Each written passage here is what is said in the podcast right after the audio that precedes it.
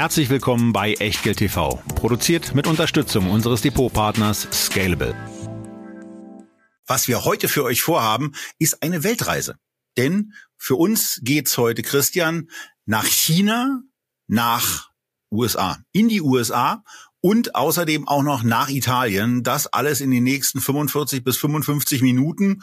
Das ist ein relativ wilder Ritt, dem wir aber eine Sache voranstellen müssen, den Disclaimer. Ja, wahrscheinlich den Hinweis, dass ich diesen Ritt mit einem Kopfgeschirr antrete, äh, aus einem besonderen Grund, denn ich bin bei dieser Weltreise tatsächlich selbst auf Reisen am Fuße der Zugspitze, was auch dieses wunderbare holzerne Panorama hinter mir erklärt. Und ansonsten also nicht nur der Hinweis auf dieses Kopfgeschirr, sondern ein kurzer Risikohinweis. Bitte beachtet, dass wir keine Anlageberatung erbringen und auch keinerlei Aufforderung zum Kauf oder Verkauf von Wertpapieren geben. Wir unterhalten uns über Geldanlage und mögliche Investments und ihr macht daraus bitte, was ihr für richtig haltet. Denn jede Entscheidung, die ihr trefft, ist allein euer Risiko und wir übernehmen für die Inhalte und die Unterlagen in der Sendung und auf der Website keinerlei Haftung. Zum Nachlesen gibt's diesen Disclaimer auf www.echtgeld.tv slash Disclaimer. Und damit steigen wir auch direkt ein, Christian, mit einer Reise, die uns zunächst mal in den fernen Osten bringt. Und zwar vielleicht auch zur Einordnung des gesamten Themas, was wir heute vorhaben. Wir werden uns heute drei Beteiligungsgesellschaften angucken, die in und aus Hongkong tätig sind, die in Virginia, in Richmond äh, angesiedelt sind und ähm, eine Konkurrenzveranstaltung zum Berkshire darstellen. Und äh, last but not least wollen wir dann nach Italien fahren, wahrscheinlich zu einer Gesellschaft, die keiner von den Zuschauenden hier wirklich schon kennt. Aber ähm, das ist ja dann auch mal ganz spannend.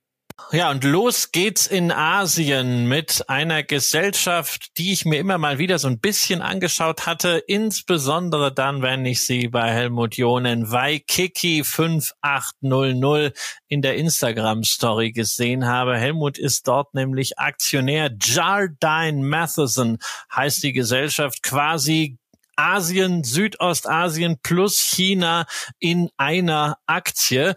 Und das in einem Unternehmen mit einer wirklich langen Tradition. Und zwar zurück bis zum Unternehmensgründer William Jardine, der lebte 1784 bis 1843, hatte mal Medizin studiert, war dann auf Umwegen irgendwie nach Südostasien gekommen und hat dort einen hochprofitablen Opiumhandel aufgezogen, hat damals dann auch den ersten Opiumkrieg zwischen Großbritannien und China maßgeblich propagiert und dieser Krieg endete 1842 mit der Übergabe Hongkongs an Großbritannien. Erst 150 Jahre später schloss sich dieser Kreis aber das Unternehmen, was William Jardine damals aufgebaut hat, das gibt's heute immer noch. Es ist riesig, 40 Milliarden Dollar Umsatz und nach wie vor seine Nachfahren, die heißen inzwischen Caswick Family, sind immer noch beteiligt mit 20 Prozent. Und jetzt, Tobias, erklärst du uns mal, in welchen Geschäftsfeldern Jardine Matheson aktiv ist? Oder vielleicht willst du es einfacher machen und sagst, was sie nicht machen.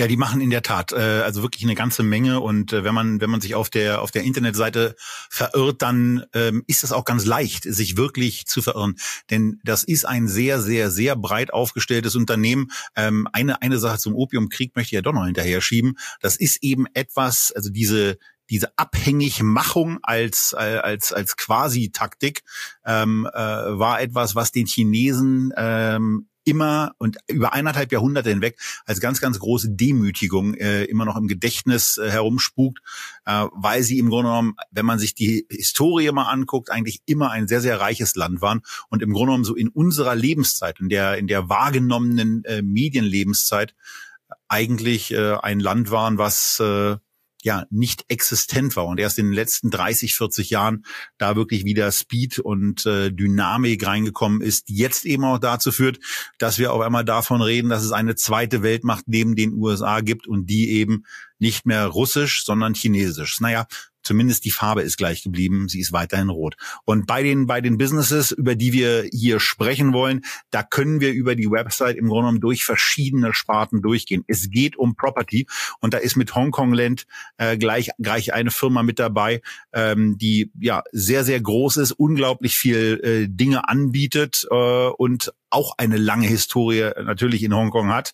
Ähm, Astra ist mit dabei und Christian, da spiele ich mal den Ball zurück, weil du das im Vorgespräch schon relativ ausufernd dann beschrieben hast. Astra ist eigentlich schon mal so ein Ding, äh, wo man dann sagen kann, also wir reden hier über eine Beteiligungsgesellschaft, aber dann hat diese Beteiligungsgesellschaft eben quasi auch nochmal eine Beteiligungsgesellschaft. Genau, also Astra selbst ist äh, nochmal wieder eine Holding, steht für 53 Prozent der Umsätze. Ja, und da stecken Aktivitäten im Bereich Autoteile drin, Baukonzerne, Infrastruktur, Agrarprodukte, Finanzinstitute, wie beispielsweise auch eine neue Direktbank in Indonesien und auch Rohstoffe, nicht mehr nur vom Transport, sondern vor kurzem hat man ebenfalls auch wieder in Indonesien eine Nickelmine mit erworben. Also allein diese Beteiligung sehr, sehr breit gefächert nochmal. Aber das allein sind eben auch wieder nur, wie gesagt, 53 Prozent der Umsätze. Es gibt einen starken Lebensmittelhandelsarm namens Dairy Farm. Du hast erwähnt Hongkong Land. Das sind sechs Prozent vom Umsatz. Projektentwicklung und Bestandshaltung vor allen Dingen für luxuriöse Büroimmobilien und Handelsimmobilien nicht nur in China und Hongkong, sondern auch in Singapur.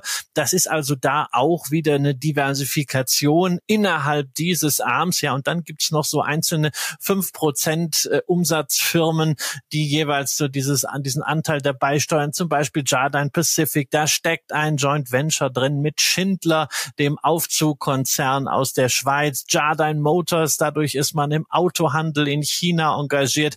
Jardine Cycle und Carriage, da ist eine Beteiligung wieder an Astra dran, die sind auch selbst börsennotiert. Ähm, Transportaktivitäten sind drin, Autohersteller in Vietnam und naja, nur 1,2 Prozent vom Umsatz, aber natürlich ganz, ganz viel vom Prestige. Eine weitere börsennotierte Tochtergesellschaft von Jardine Matheson, nämlich Mandarin Oriental, die legendäre Luxushotelkette, die ist auch mit dabei. Genau. Und damit sind wir im Grunde genommen in einer anderen Sparte, nämlich genau in der Hotelsparte, die dann ähm, eine absolut luxusaufgeladene ähm, ja, Marke enthält mit Mandarin Oriental. Im Motorbereich gibt's auch verschiedene Aktivitäten von Zung Fu über äh, Songsheng äh, Group. Äh, also da eine irre Präsenz. Dann gibt es das Thema Retail und Restaurants, wo es darum geht, eben im Einzelhandel auch tätig zu sein, verschiedene Sektoren da auch abzubieten. Und wir haben das, wir haben das im Vorgespräch eben dann schon gehabt. Dann geht's weiter mit Maschinenbau, mit ganz äh, verschiedenen Sachen. Hotels hatten wir schon. Und auch hier geht's nochmal rein, dass dann beispielsweise auch ein, eine, der größte Milchhersteller aus Vietnam zum Beispiel mit reinrutscht und dieses, dieses gesamte Thema ähm, auch Ernährung eben hier mit eine große Rolle spielt und von daher das Ganze relativ naja, unübersichtlich wirkt, insbesondere wenn man sich dann auch mal anguckt, wie, wie Reportings äh, stattfinden, äh, wo man, wo man den Eindruck bekommt, wenn man, wenn man hier sich beispielsweise mal die Half-Year-Results anguckt, irgendwie so also alleine mal wie eine erste Seite umbricht, ähm, das sieht nicht so richtig layoutet aus. Es sieht eigentlich mehr wie eine gepdfte Website aus.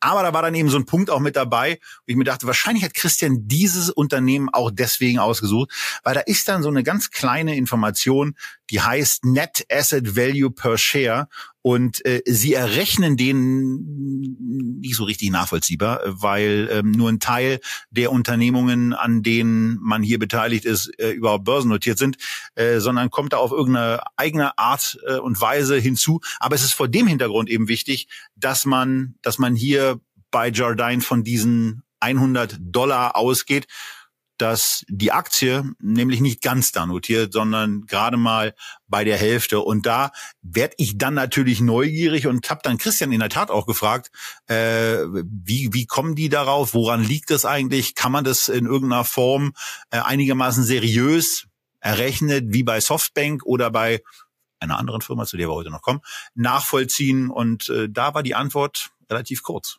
Nö, also ich finde find die Rechnung reichlich vermessen. Also so ein Net Asset Value, den kannst du immer da machen, so wie bei Scherzer und Co. Äh, bei allem, bei BB Biotech, ja, bei allem, wo ein hoher Anteil an wirklich gelisteten Assets drin ist, die man recht einfach durch externe Marktbewertung kalkulieren kann. Aber alles andere, was da so an NAVs gerechnet wird, erinnert mich immer an die NAVs, die wir von Immobiliengesellschaften immer mitgeteilt bekommen haben. Ja, äh, es hat sich keiner wirklich dafür interessiert, solange die Immobilienaktien gestiegen sind. Ja, jetzt fallen sie und da sieht man, was für Mondpreise das waren. Naja, also was in irgendwelchen Gutachten steht, das ist bei Immobilien genauso äh, wie bei Unternehmensanteilen. Also je nachdem, welches Verfahren du äh, anwendest, welche Input-Variablen du wie einstellst, kriegst du das raus, was du rauskriegen willst. Also die 100 Euro, ich weiß nicht, ich würde das nicht ernsthaft sehen, weil das ist für mich keine Investmentfirma, denn natürlich räumen die in dem Portfolio mal immer wieder auf, sondern ist ein klassischer Mischkonzern, auch mit den typischen Problemen eines Mischkonzerns. Da müssen wir ja auch mal drüber reden.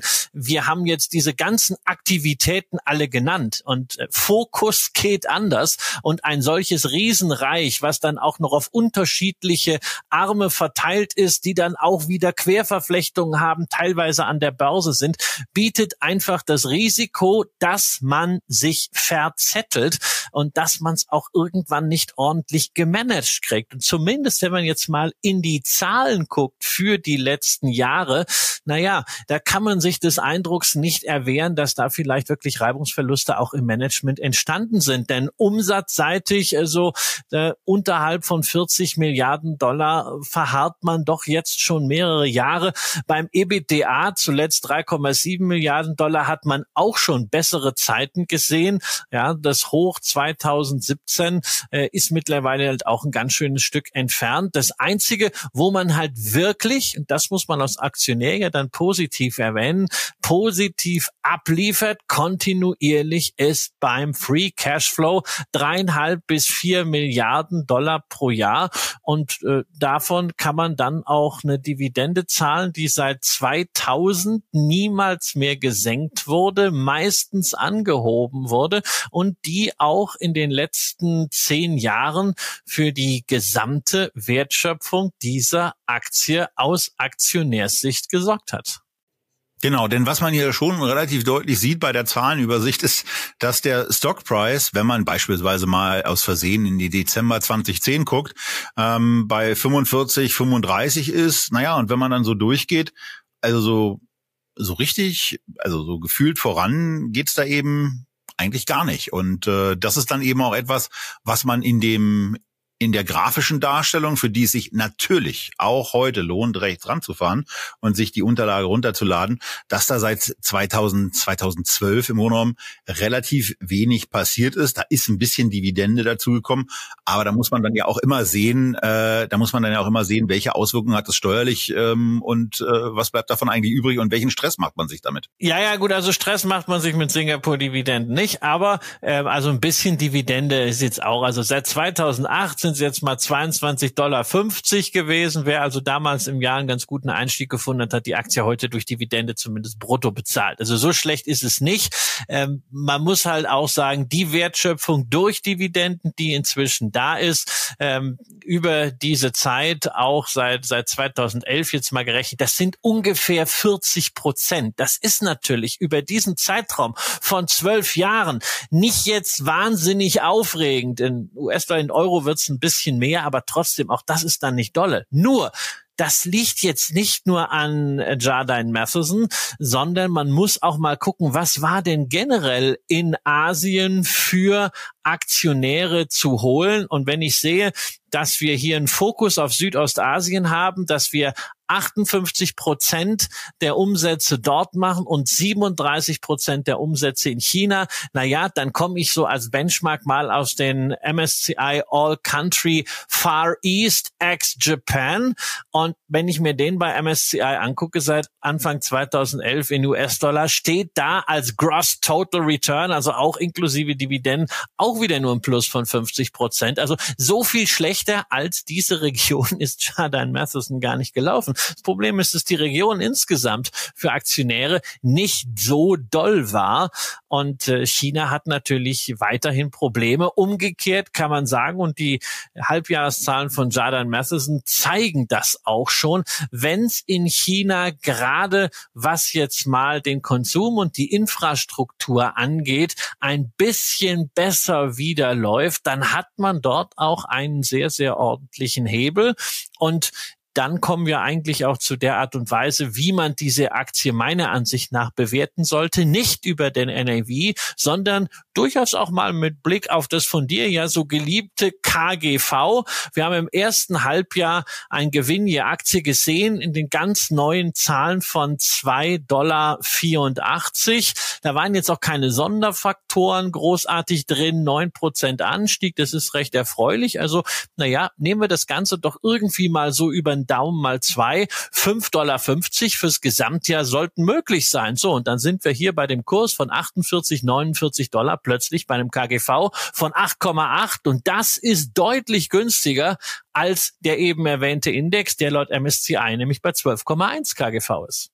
So, und was dann eben noch auf der Positivseite dazukommt, ist, ähm, äh, dass die, also abgesehen davon, dass ich keine Kennzahl liebe, sondern höchstens schätze, ähm, dass die von mir ebenfalls gelegentlich angeführten und deswegen geschätzten, aber nicht geliebten Analysten äh, sogar noch ein bisschen höher äh, rangehen und eben mal so so sechs Dollar, sechs Dollar zwanzig in den Raum stellen. Ähm, also nur das Fortschreiben dessen, was wir im Moment gesehen haben, ist das eine. Das ist auch ein guter Ansatz.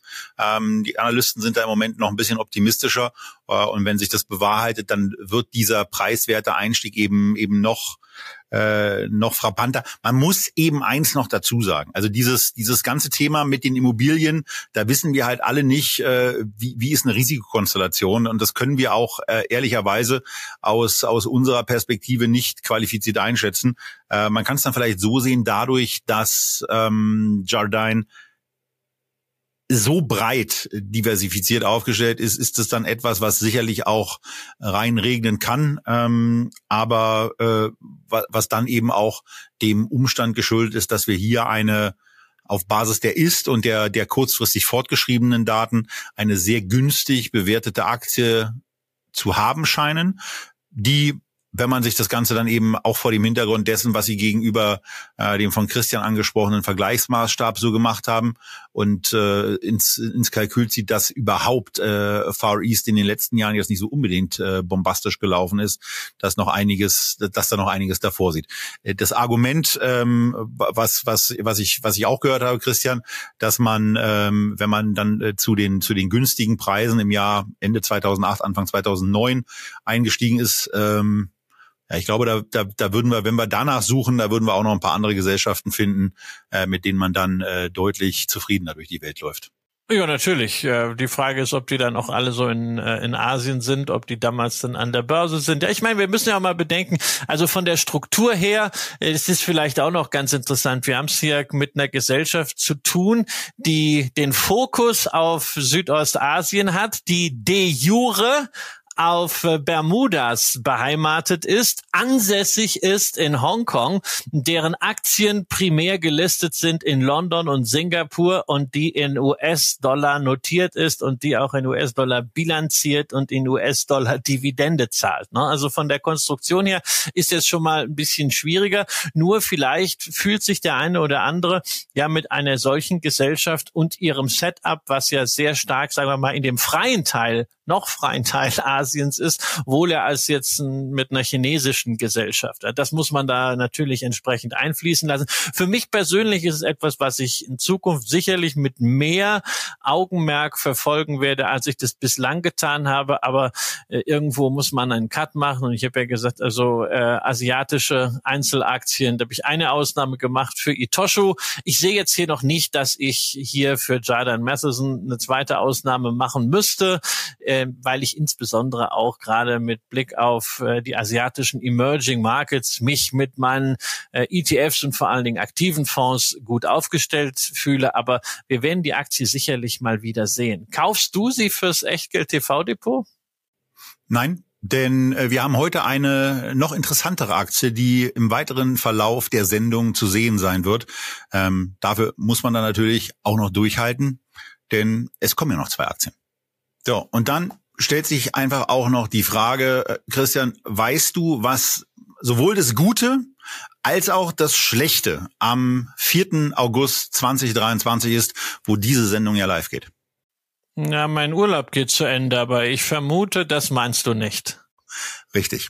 Äh, das Gute ist, dass ab heute eben nicht mehr dieses ab dem 3. August von uns zu sagen ist, was die 2,6 Prozent Zinsen beim Scalable Broker anbelangt, denn die gibt's ab jetzt, wenn ihr im Prime Plus Modell drin seid.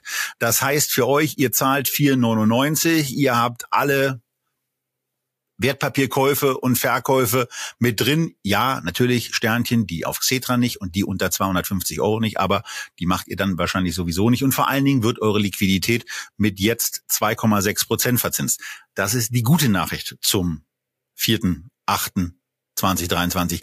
Die schlechte Nachricht hat mit dem Unternehmen zu tun, das wir jetzt besprechen wollen. Das Unternehmen heißt Markel, ist ähm, ein im Grunde genommen alter Bekannter. Wir hatten schon mehrere Male bei Echtgeld TV über dieses Unternehmen gesprochen, aber Markel hat nun ausgerechnet am 3.8 seine Quartalsergebnisse oder seine Halbjahresergebnisse vorgelegt, die damit in dieser Sendung überhaupt keinen äh, Widerhall finden. Also alles das, was Tom Gaynor und seine Kollegen da gesagt haben, äh, spielt heute keine Rolle, macht aber eigentlich auch nicht so richtig viel, muss man eben auch mal ganz deutlich sagen. Denn wir haben es hier mit einem Unternehmen zu tun, was seit 90 Jahren existiert, was äh, irgendwann mal angefangen hat, als Sam Markell der Meinung war, dass Überlandbusse unbedingt separat und vor allen Dingen besser versichert werden können, als es zum damaligen Zeitpunkt 1930 der Fall war. Und wahrscheinlich hat in der Tat keiner damals daran geglaubt, was daran was daraus werden kann. Was aber bei einem Blick auf die Website sofort auch bei Markel auffällt, ist so ein Widerhall dieses amerikanischen Grundglaubens und auch dessen, was wir ja schon in unseren Sendungen auch über Warren Buffett uh, The Best is Yet to Come hervorgehoben wird. Und auch bei Markel auf der ersten Seite, wo es um die Unternehmensgeschichte geht, die übrigens äh, ganz witzig dargestellt wird, ähm, ist es hier eben so, auch wenn wir schon über 90 Jahre da sind, glauben wir weiterhin daran, das Beste ist immer noch vor uns und the best is yet to, is yet to come. Also äh, da spielt dieser ursprüngliche amerikanische Optimismus ähm, komplett mit rein. Und äh, man muss auch dazu sagen, dass in diesen 90, mittlerweile 93 Jahren eben eine ganze, ganze Menge geschafft wurde. Da gab es natürlich das typische Wachstum, was übrigens vor allen Dingen auch durch die Familie, äh, Markel hat dann seine vier Söhne noch mit ins Unternehmen reingeholt, ähm, äh, ausgelöst wurde und was dann irgendwann dazu geführt hat, dass man sich auf einmal auch an der Börse wiederfand, Christian, wo man äh, zu einem relativ attraktiven Preis aus heutiger Sicht, nämlich 8,33 Dollar emittiert ist ähm, und damals die 30 Millionen Marktkapitalisierung mitgebracht hat.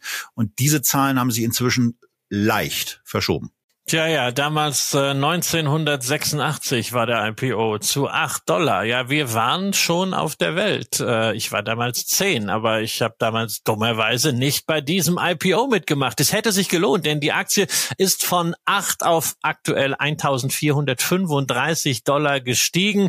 Das ist Faktor 180 oder wenn man es mal auf Renditeprozente nimmt, das ist ja auch eine gewisse Zeitspanne, 15,5 Prozent PA ganz klar den S&P 500 deutlich geschlagen.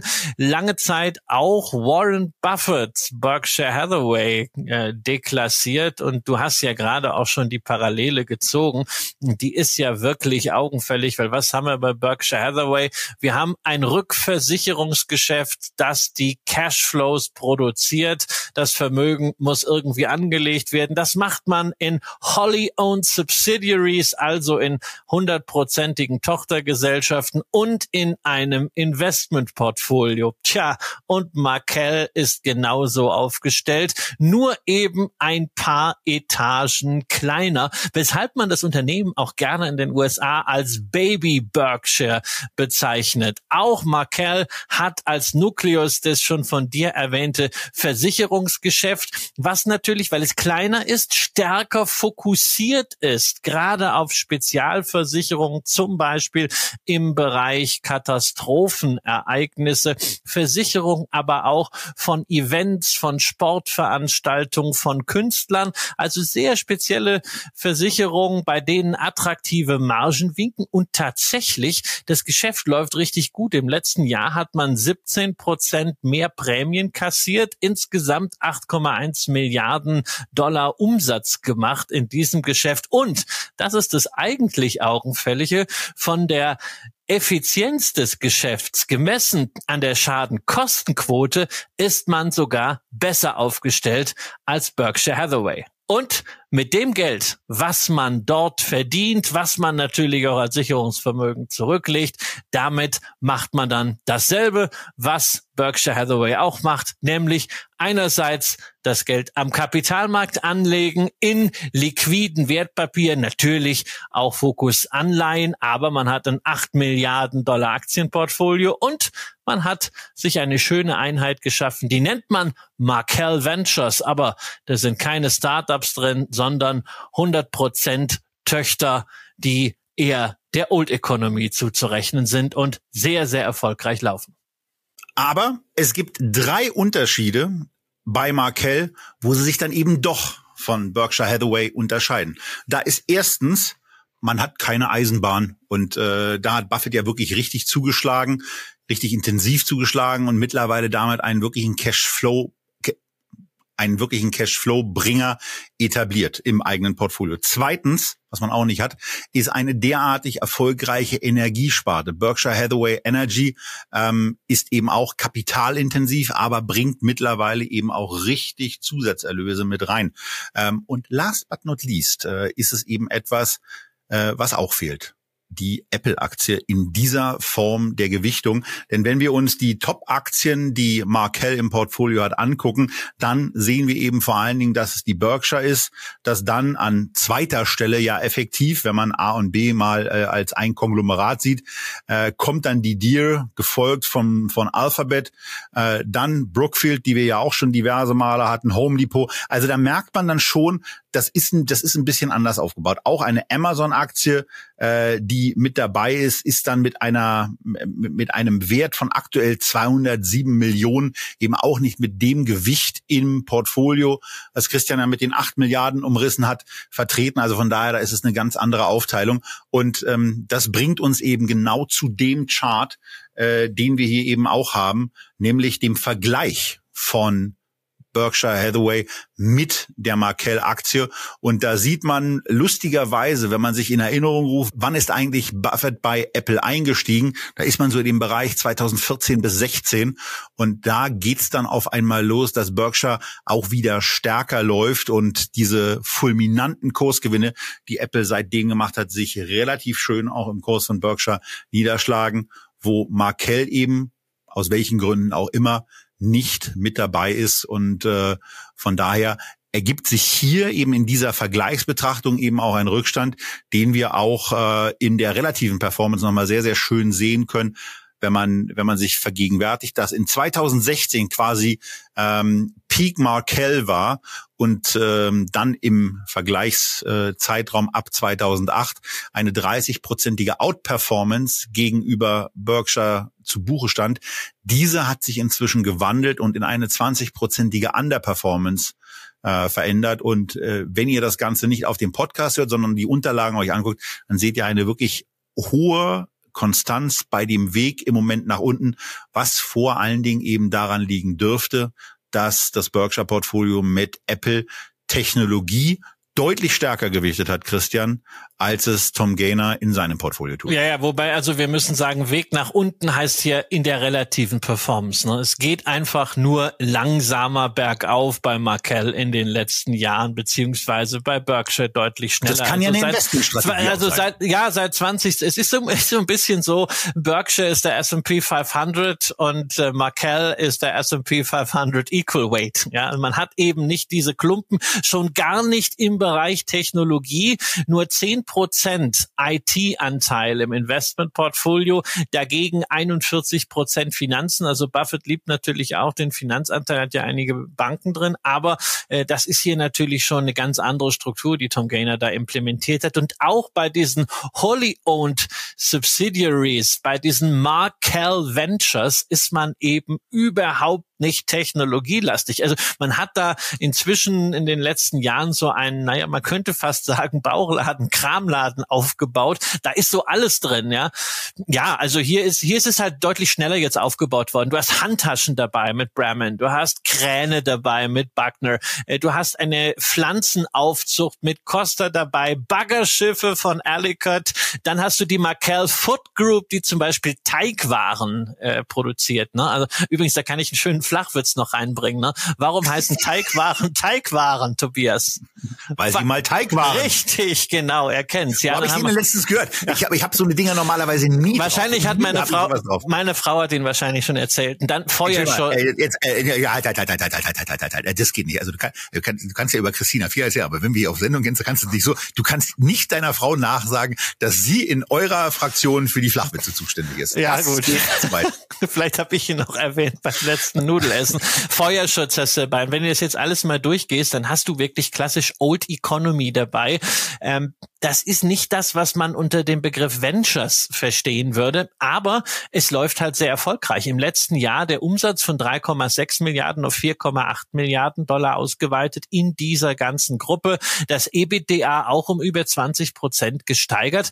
Ähm, das ist so ein bisschen was, wie wir das bei Investor AB in, der, in Schweden von der Familie Wallenberg kennen, die ja auch so einen Mittelstandsarm aufgebaut haben mit Patricia Industries. Das ist schon sehr, sehr aussichtsreich. Ist natürlich nicht so glamourös momentan an der Börse bewertet wie dieser Apple-Klumpen bei Warren Buffett's Berkshire Hathaway.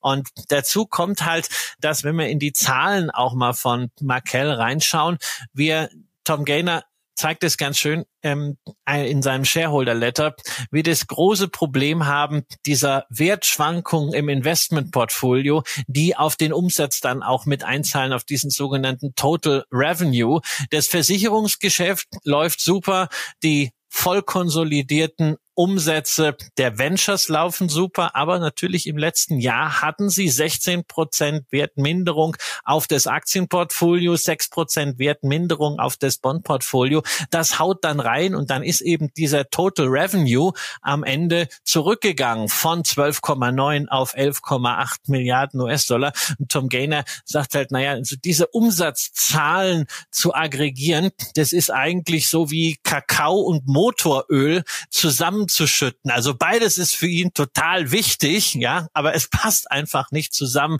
Und deswegen, wenn man sich Markel nähert, bringt es wenig, auf die sogenannte Topline zu gucken, sondern man muss sich die einzelnen Bereiche angucken. Aber Thema Zahlen, du hast ja jetzt aus dem Grunde auch nicht die übliche Guru-Fokus-Übersicht drin.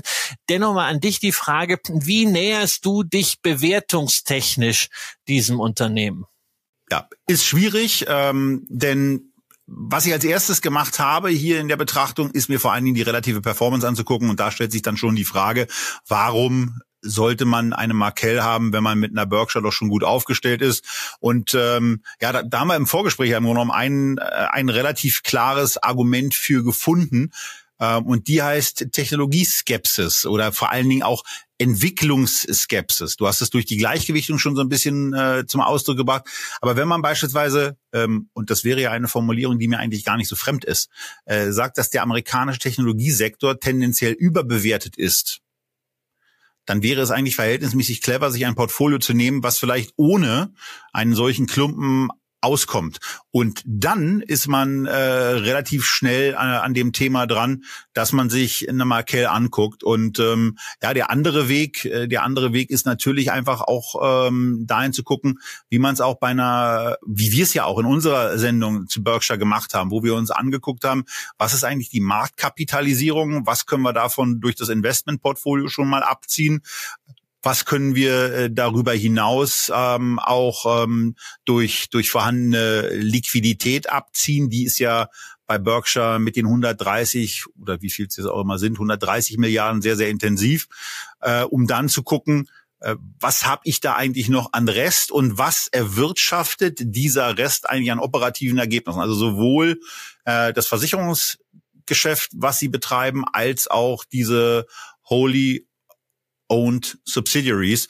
Ähm, äh, und da ist sie mir bisher nicht so aufgefallen, äh, dass ich den Eindruck hatte, dass das ein totaler Schnapper ist.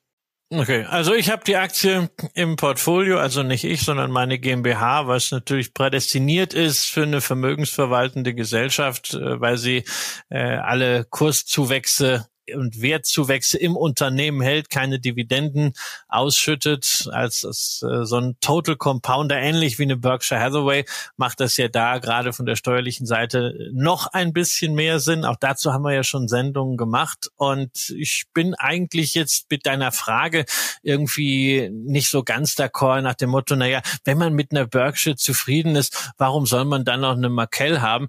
Ich meine, man kann ja auch beides einfach als Manager für US-Beteiligungen und US-Aktien sehen.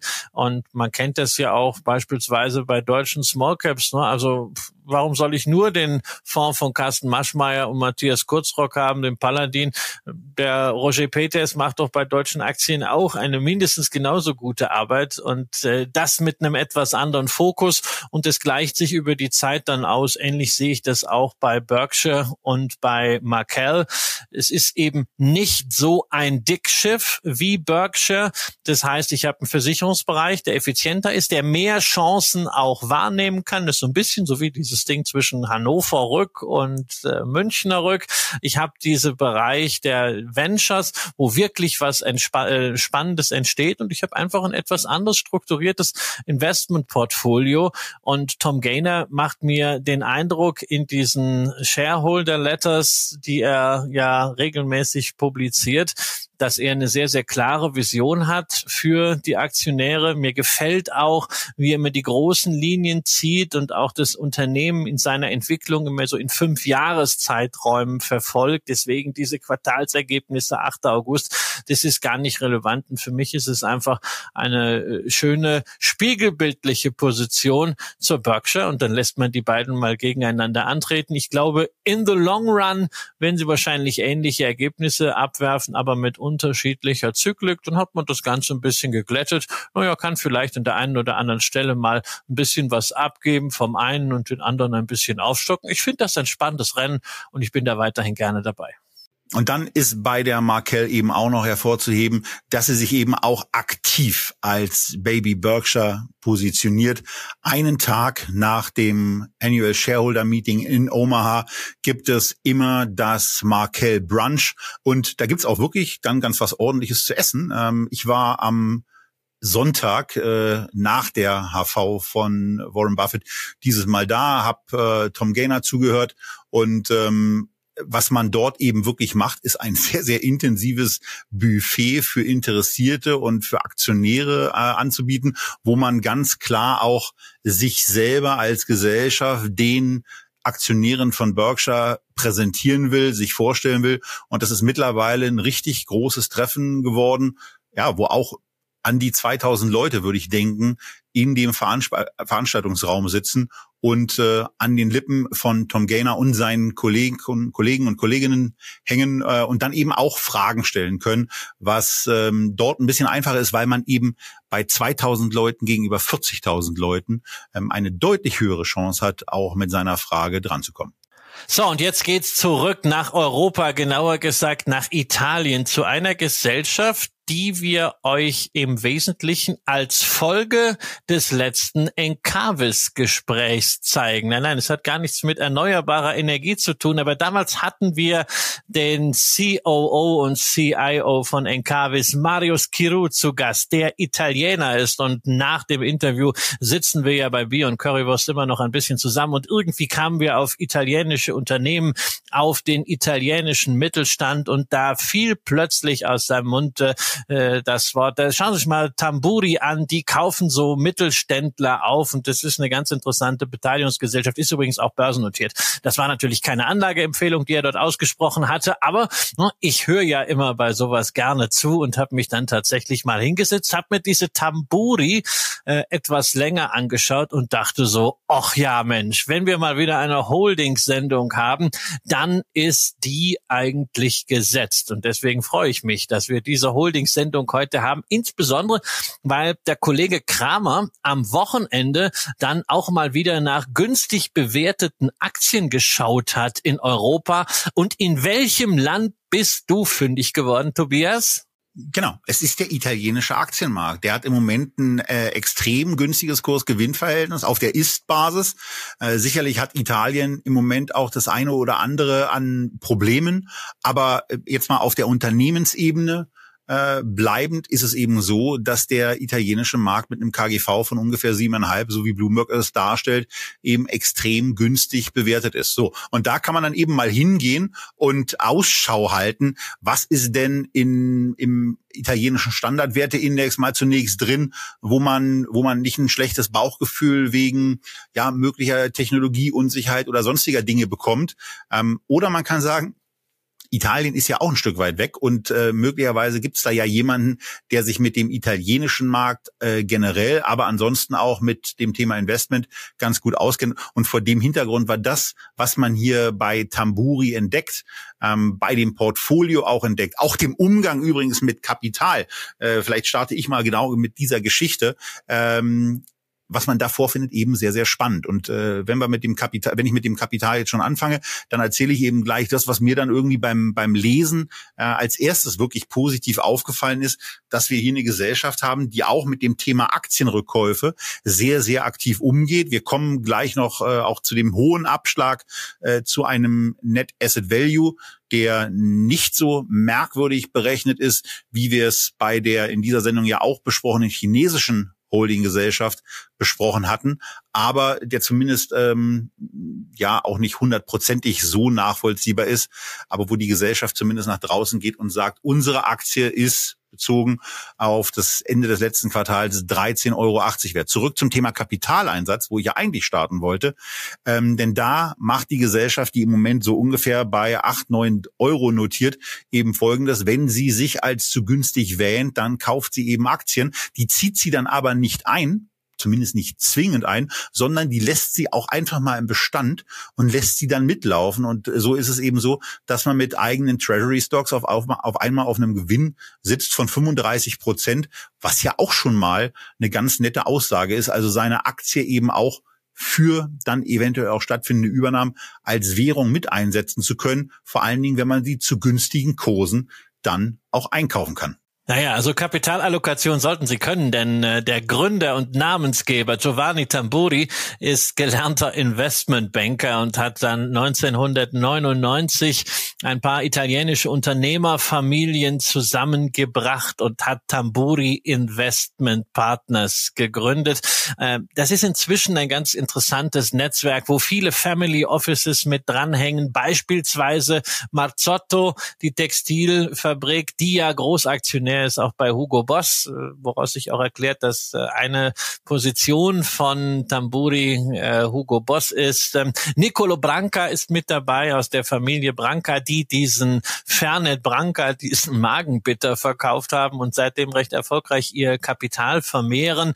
Äh, Nerio Alessandri ist dabei, der CEO von äh, Techno Gym und dadurch hat man natürlich ein wirklich interessantes Netzwerk, um auch in Italien an Deals Deals zu kommen. Ich habe gesagt, ja, man hat Anteile an Hugo Boss, man hat das eine oder andere Investment im Ausland, aber der Fokus ist ganz klar auf italienischen Unternehmen und da in drei Sparten. Einerseits gelistete Unternehmen, andererseits private Firmen und das dann wiederum aufgeteilt in etablierte Unternehmen und in Venture Capital äh, Arm, den man in den letzten Jahren wieder reintegriert hat, wo auch die eine oder andere Perle drin schlummert. Aber der Fokus und äh, auch von der Bewertung das Spannendste, weil es eben auch äh, transparenter ist, das sind natürlich die gelisteten Unternehmen. Das Portfolio ist relativ fokussiert. Insgesamt hat man nur 31 Beteiligungen und bei den gelisteten Unternehmen sind es sogar nur zehn und da einige wirklich spannende Namen ganz oben auf der Liste sicherlich, also auch gerade von meiner Wahrnehmung her, Montclair, das legendäre Wintermode-Label. Da hat man zwei Millionen Aktien. Die hat man vor ein paar Jahren noch zu 16 Euro gekauft. Aktuell stehen sie bei 66 Euro.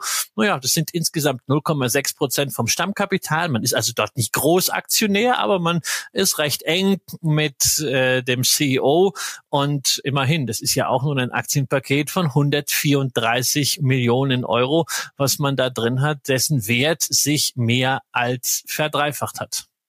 Ja, und insgesamt diese 31 Unternehmen äh, werden ganz gerne auf einer auf einer Präsentationsseite in der Quartalspräsentation abgebildet. Und was dann eben auch ganz gerne abgebildet wird, ist der Total Return von Tamburi Investment Partners, TIP abgekürzt, nämlich bezogen auf das Ende des zweiten Quartal 2023 516 Prozent. Und Christian hat im Vorgespräch noch gesagt, dass der Twitter-Kanal von Tamburi eben gerade diesen Total Return wöchentlich offensichtlich twittert oder wie man jetzt wahrscheinlich sagt,xt. Ähm, was sie leider nicht xen, ist der Net Asset Value, der, der intrinsische Wert der Aktie, ähm, das würde mich ja viel mehr interessieren, wie der eigentlich ist, so wie es beispielsweise die heute auch schon erwähnte und ähm, ja von mir vor ein paar Wochen übrigens, als der Kurs unter dem äh, Net Asset Value end endlich mal war, äh, gekaufte BB Biotech macht. Die machen das also sehr aktiv. Also da würde ich mir äh, wünschen, dass dieser Net Intrinsic Value, so wie Sie ihn hier bezeichnen, eben auch regelmäßiger angegeben werden würde und nicht nur quartalsweise. Ähm, aber sie heben eben voll ab auf diesen Total Return äh, von Tipp selber. Und das tun sie im Übrigen auch mit äh, diesem Abheben auf die 10-Jahres-Performance im Quartalsbericht, äh, den wir, den wir hier nochmal eingeblendet haben.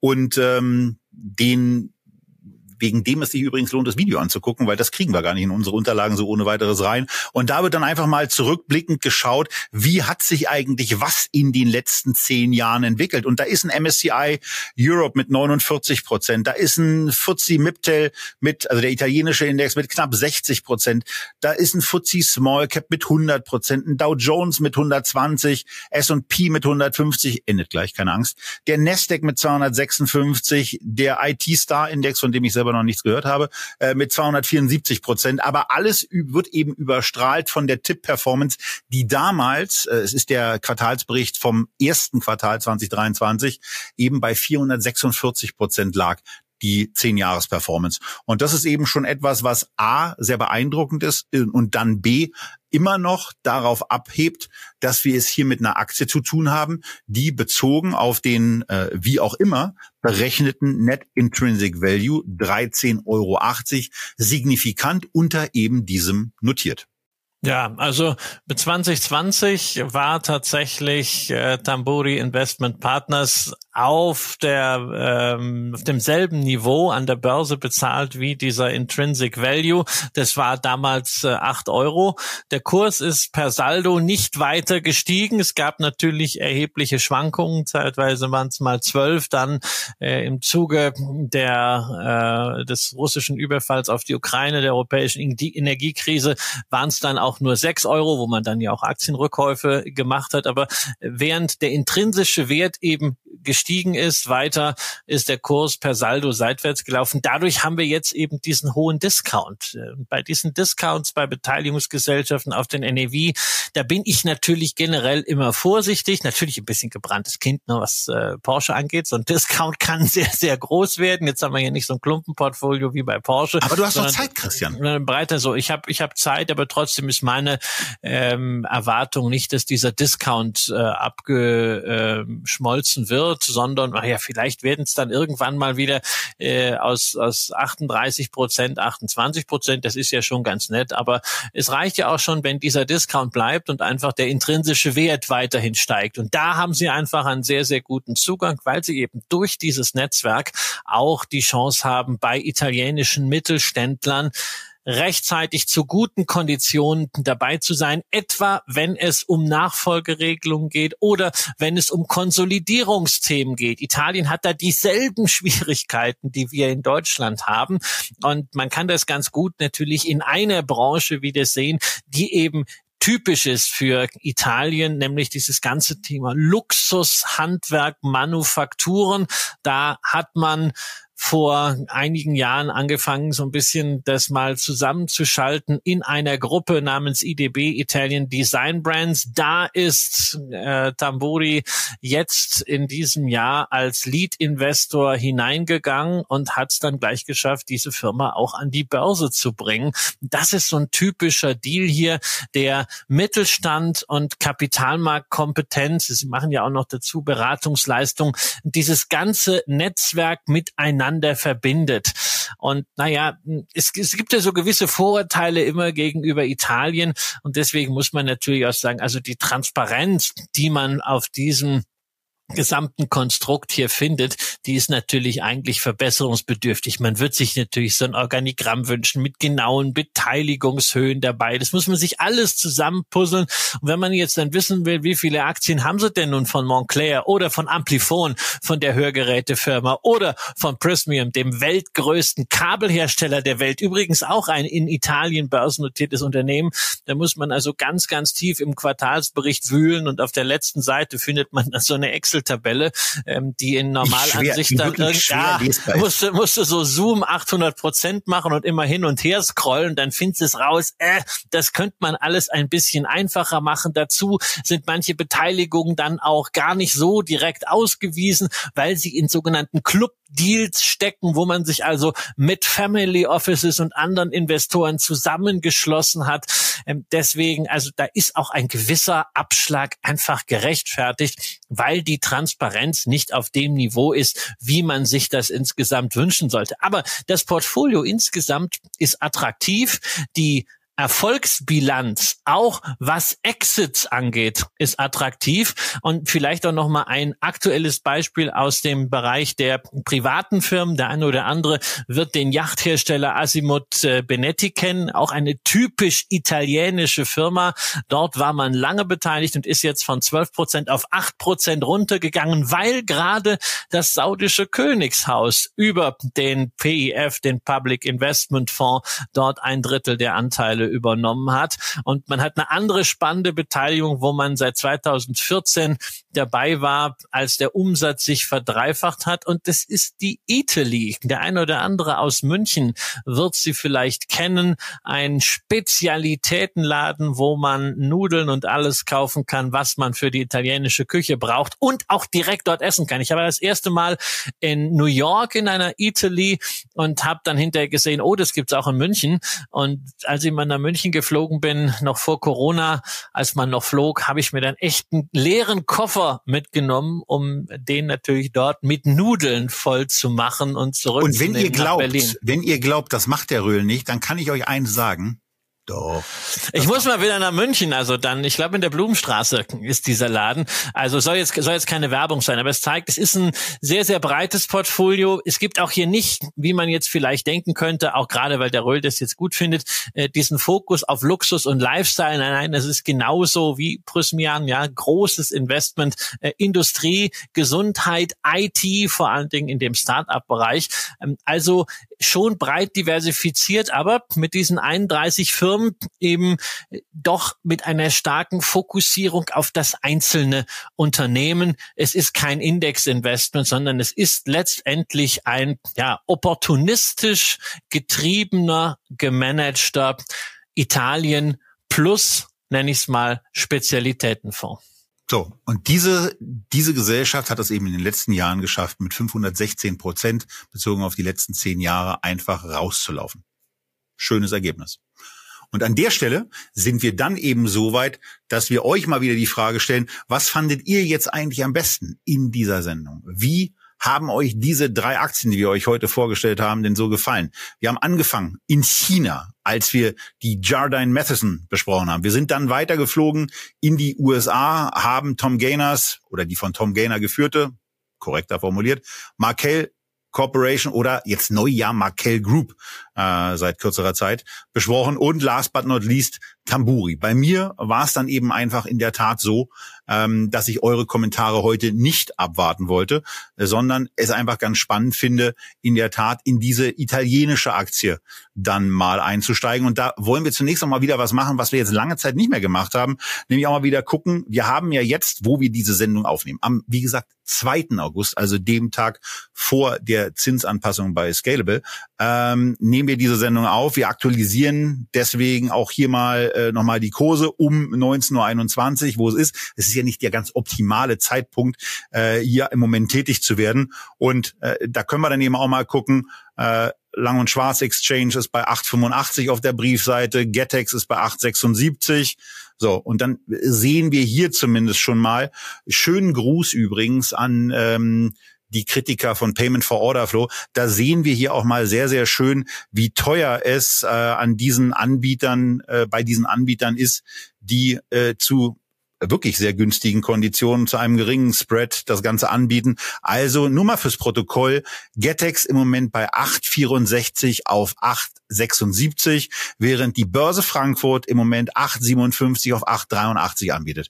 Na gut, ähm, Payment for Order Flow, da laden wir vielleicht doch nochmal äh, den, den Erik Pott soweit wieder ein. Das machen wir aber im Übrigen erst im September. Und zwar deswegen, weil dann dieses, dieses ganze Gewitter, was sich da dann erstmal entzündet hat, auch mal ein bisschen abgeklungen ist und äh, wir dann auch mal äh, auf einem auf einem etwas gesettelteren Feld ähm, mit mehr Informationen äh, auch darüber sprechen können, wie es denn da eigentlich aussieht. Weil das Thema, wissen wir, beschäftigt euch. Ähm, mich beschäftigt im Moment aber der Kauf von Tamburi. Und dann sind wir hier bei der Aktie.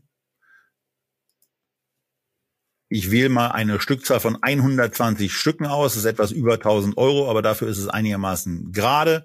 Ähm, wir haben aktuell einen Briefkurs von 8,76. Ich sage jetzt mal 8,80 Euro äh, sind dann etwas, womit ich dann ausgeführt werden sollte. Ähm, und dann hoffentlich auch zu 8,76 ausgeführt wurde. Und genau diese Information kam dann eben auch schon rein. Ähm, das können wir hier überspringen, weil ich möchte nicht äh, in irgendeiner Form verkaufen, sondern ich sehe die Aktie hier eben bei 8,76 in der Tat eingebucht und ähm, bezahlt habe ich dafür nicht einen Euro, wie es ja auch manchmal üblich ist, ähm, nicht andere Euros, ähm, sondern gar kein Euro, weil das habe ich in meinem Paket für 4,99 dann eben einfach mit drin. Und über Tamburi, über Markel und auch über Jardine Matheson werden wir euch sicherlich nochmal in einem Update informieren. Also bei Tamburi auf jeden Fall. Bei Markel kann es ja durchaus auch sein, dass ich mir das Ganze nochmal anders überlege. Und ähm, naja, irgendwann läuft uns ja auch Helmut wieder über den Weg. Und vielleicht äh, ist man dann eben auch geneigt, nochmal auf der chinesischen Beteiligungsseite eine Position hinzuzunehmen. Ihr werdet es erfahren. Hier bei Echtgeld TV bleibt aber vor allen Dingen erstmal gesund und naja, dann an der einen oder anderen Stelle nicht nur investiert, sondern eben vielleicht auch neu investiert. Lasst uns wissen, was euch am besten gefallen hat. Wir sehen uns beim nächsten Mal wieder. Tschüss.